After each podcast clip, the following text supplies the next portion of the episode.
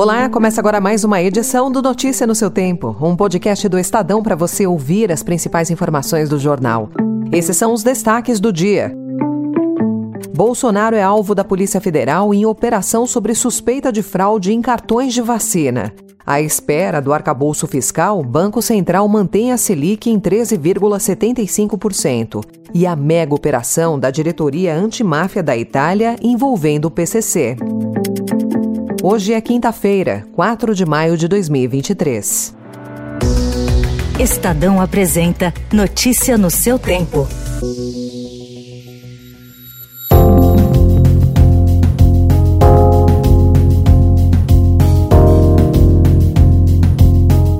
Polícia Federal cumpriu ontem mandado de busca e apreensão na casa do ex-presidente Jair Bolsonaro, em Brasília, sobre fraudes em certificados de vacinação contra a Covid no sistema do Ministério da Saúde entre novembro de 2021 e dezembro de 2022. O tenente-coronel Mauro Cid, ex-ajudante de ordens de Bolsonaro, foi preso. A operação foi determinada pelo ministro do STF, Alexandre de Moraes. O objetivo, conforme o inquérito, seria burlar a exigência do comprovante de vacinação para viagens internacionais. Os investigadores afirmam que os certificados de vacinação de Bolsonaro e da filha dele, Laura, de 12 anos, teriam sido adulterados às vésperas das viagens da família aos Estados Unidos. Bolsonaro negou a adulteração. Nunca me foi pedido cartão de vacina no lugar nenhum. Sempre então o senhor não adulterou Não cartão. existe adulteração da minha parte, não existe.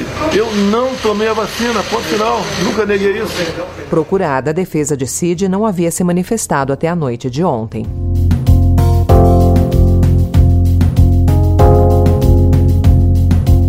Parlamentares de oposição se articulam na Câmara para tentar aprovar um texto alternativo ao atual projeto de lei das fake news, que está sob a relatoria de Orlando Silva. O plano B de deputados bolsonaristas e integrantes da Frente Parlamentar Evangélica dá às plataformas digitais o direito de fazer a autorregulação do setor e não impõe obrigações às big techs em caso de disseminação de informações falsas, como está previsto no projeto de Silva.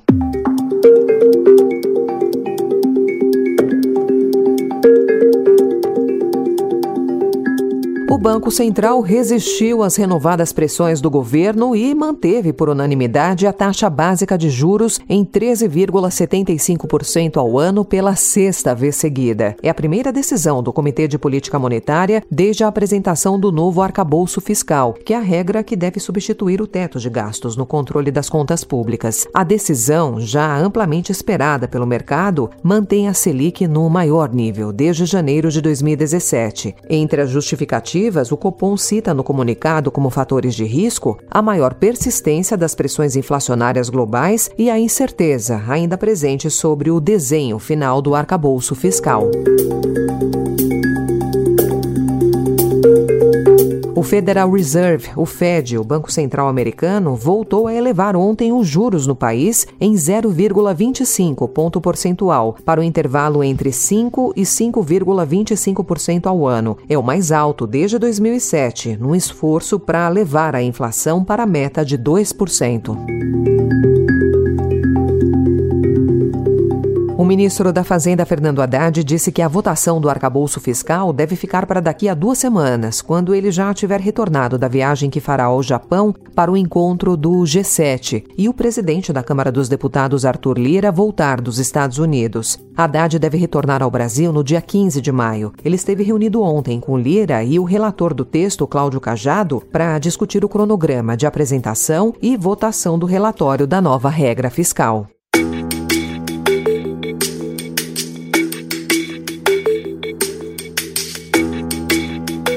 O Estadão também informa hoje que o primeiro comando da capital, o PCC, recebe armas do Paquistão em troca da cocaína que entrega para a Nadrangheta, a máfia da Calábria, no sul da Itália. A descoberta foi feita por policiais da Diretoria Antimáfia da Itália e faz parte de uma operação desencadeada ontem em 10 países, que levou à prisão de 155 acusados de pertencer à organização criminosa. Os policiais não divulgaram endereços ou nomes suspeitos de investigados aqui no Brasil. Brasil. Durante as investigações foram documentadas movimentações de até 22 milhões de euros por Brasil, Panamá, Colômbia, Equador, Bélgica e Holanda. Em toda a Europa foram apreendidos 25 milhões de euros em ativos e imóveis.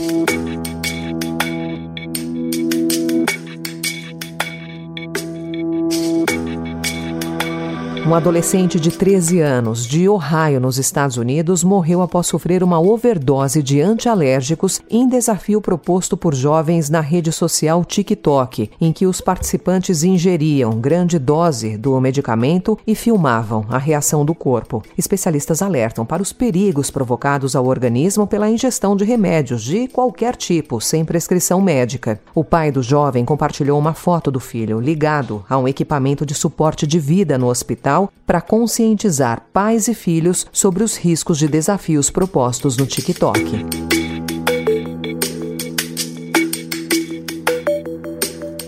Na Rússia, duas explosões no ar em um intervalo de 15 minutos bem acima do Kremlin levaram ontem o país a acusar a Ucrânia de orquestrar um atentado contra o presidente Vladimir Putin no coração de Moscou. Imagens de vídeo mostram dois drones sendo derrubados pelo sistema de defesa russo sobre a residência oficial de Putin. A Ucrânia negou qualquer envolvimento no caso. Notícia no seu tempo.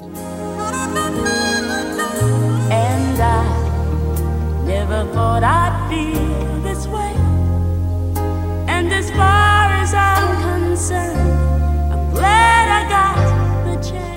Das grandes damas vivas da música norte-americana, Dionne Warwick é certamente a que mais conhece o Brasil e a música brasileira. Em entrevista ao Estadão, ela relembra suas visitas ao país e conta que a sua intenção, agora aos 82 anos, é voltar para morar em Salvador, assim que conseguir diminuir a frequência de shows. One Last Time é o nome do que vai ser a última turnê dela, embora Dionne Warwick contradiga a própria produção dizendo que não vai abandonar os palcos. O show em São Paulo Paulo será no dia 28 de maio, no espaço Unimed, e os ingressos já estão sendo vendidos pelo site da casa.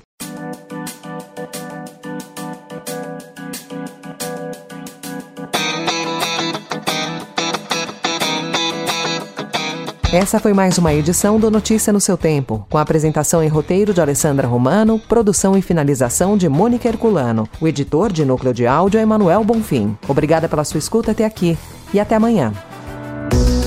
Você ouviu Notícia no seu tempo.